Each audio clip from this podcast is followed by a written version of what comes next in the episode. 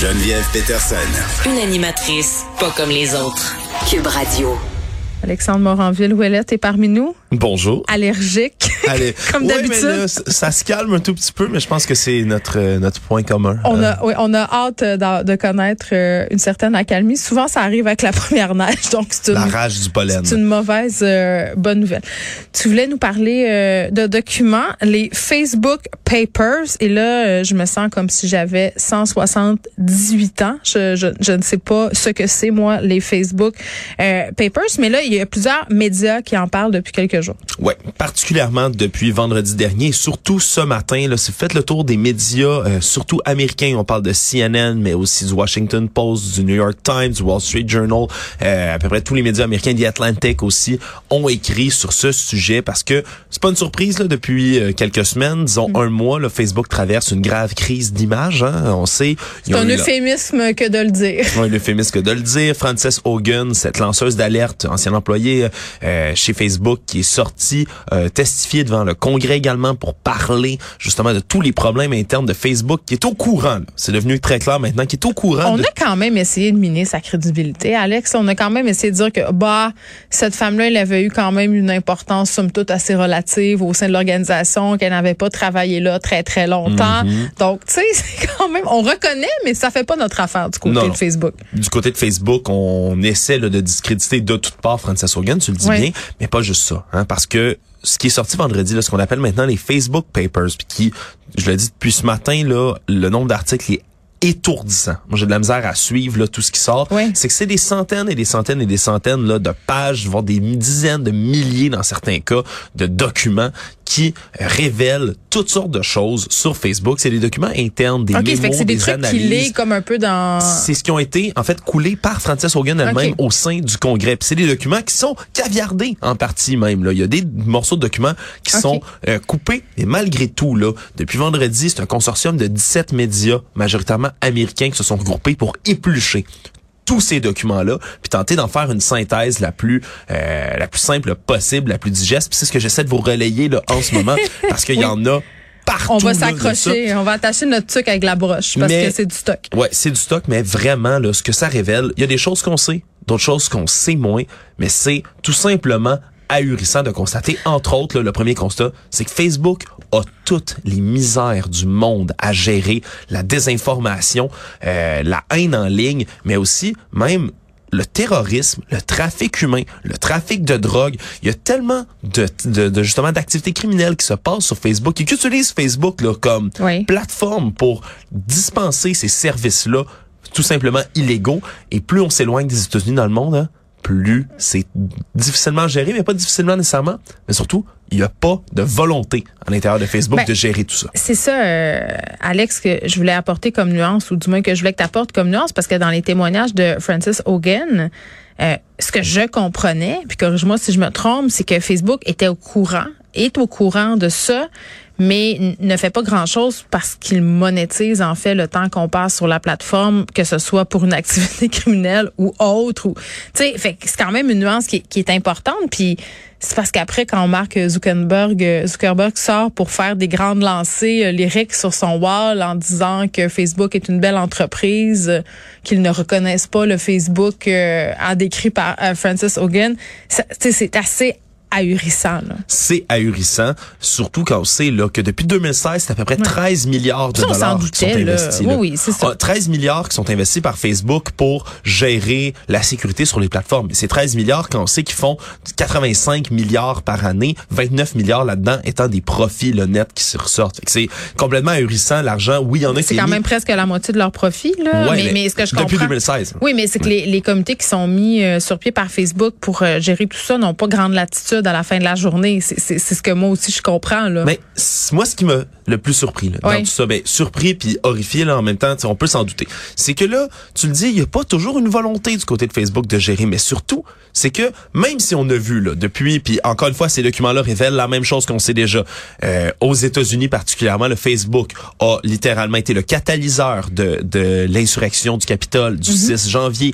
Euh, propage la désinformation en ligne, Ben, on des n'a pas oublié euh. Cambridge Analytica, l'une des premières fois où on a eu euh, notre attention tournée vers euh, les malversations entre guillemets de la plateforme. c'est énorme, mais ça, faut que vous vous disiez que Facebook aux États-Unis, c'est la meilleure version de Facebook. C'est la version la mieux modérée sur la planète. Il y, a un enjeu de langue sur Facebook aussi à un moment donné. quand tu signales, ben oui, quand tu signales des contenus qui sont pas en anglais, ça devient compliqué. Et ils ont tellement peu de ressources à Facebook. Puis on comprend que la tâche est colossale. Quand tu au-dessus ben, d'un milliard d'utilisateurs, la tâche est colossale. Mais d'un autre côté, là, seulement, attention, seulement 13% des heures de modération, c'est-à-dire des, des gens, des employés qui vont travailler chez Facebook pour modérer le contenu, 13% seulement des heures sont données pour du contenu en dehors des États-Unis.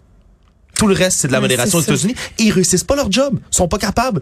Donc, dans d'autres pays, la situation est horrifiante. Puis tu le disais, la volonté est pas toujours là.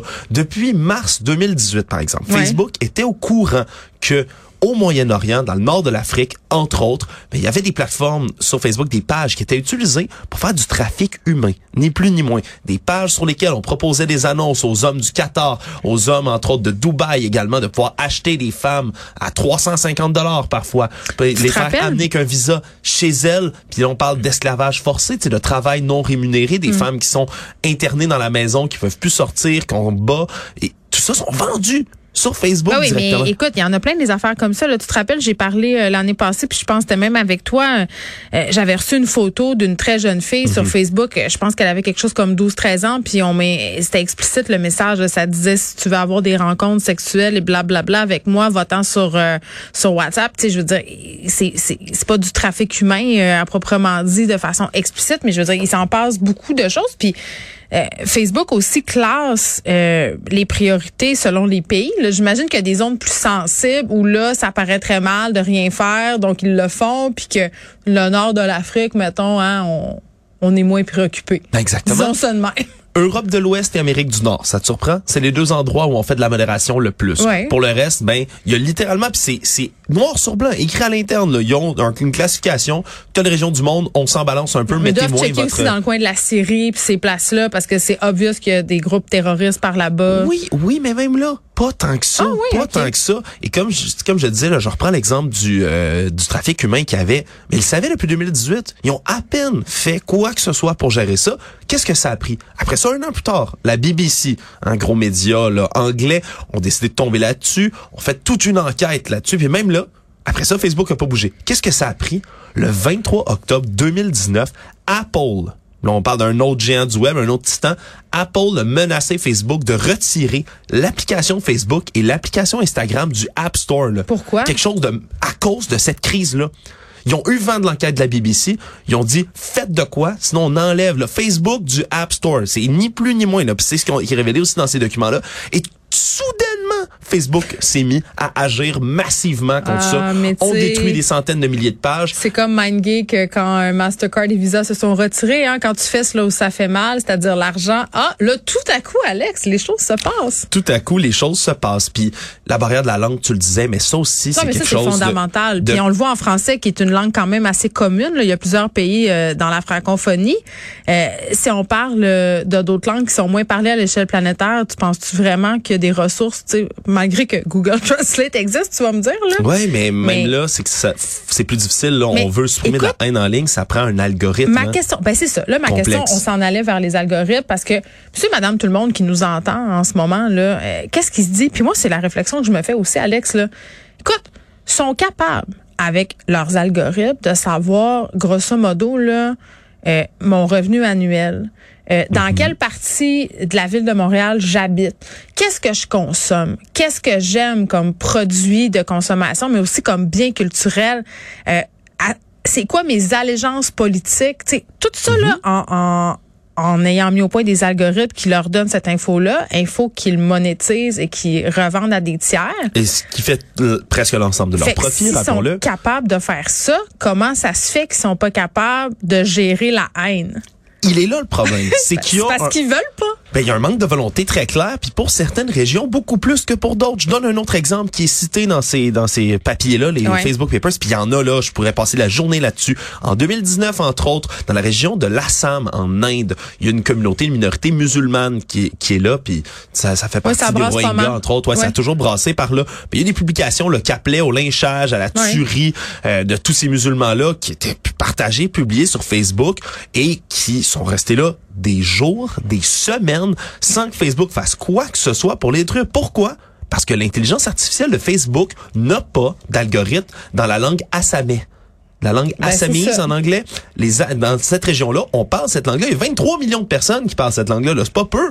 C'est presque la population du Canada. Non, ça, puis on a Facebook aussi qui diffuse en live pendant de longues minutes euh, la tuerie de, de Christchurch. Oui. ça, ça a été, ça a été là des, des longues minutes. Je veux dire, Ouais, c'est quand même. Et- justement, les algorithmes devraient être poussés pour être capable de faire ça.